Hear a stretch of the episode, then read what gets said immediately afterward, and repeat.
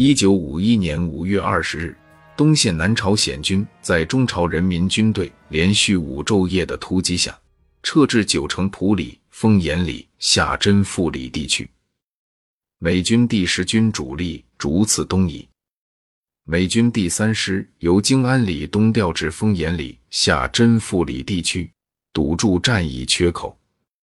南朝鲜军第二军团第八师由大田北调平昌。建立纵深防御，至此又形成东西相连的完整防线。中朝人民军队经过连续作战，粮弹将尽，继续进攻已有困难，加之西线美军已开始进攻，为保持主动，遂于二十一日结束第二阶段作战。中朝人民军队转移至三八线附近。中朝人民军队为争取主力集结休整，总结作战经验，造成尔后有利态势，决定主力北移三八线南北地区。为掩护主力转移和休整，各兵团留一个师至一个军的兵力进行运动防御，迟滞敌人前进。五月二十二日黄昏，第三十九、第十五军开始转移。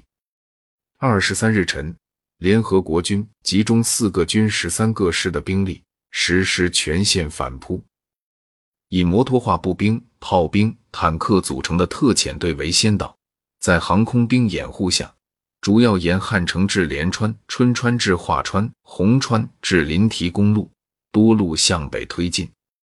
中朝人民军队由于对联合国军迅速实施全线反扑估计不足。转移的组织计划不够周密，担任运动防御的部队有的尚未进入防御地区，有的虽已进入，但未很好控制要点与公路，组织有效的交替掩护，以致全线出现多处空隙，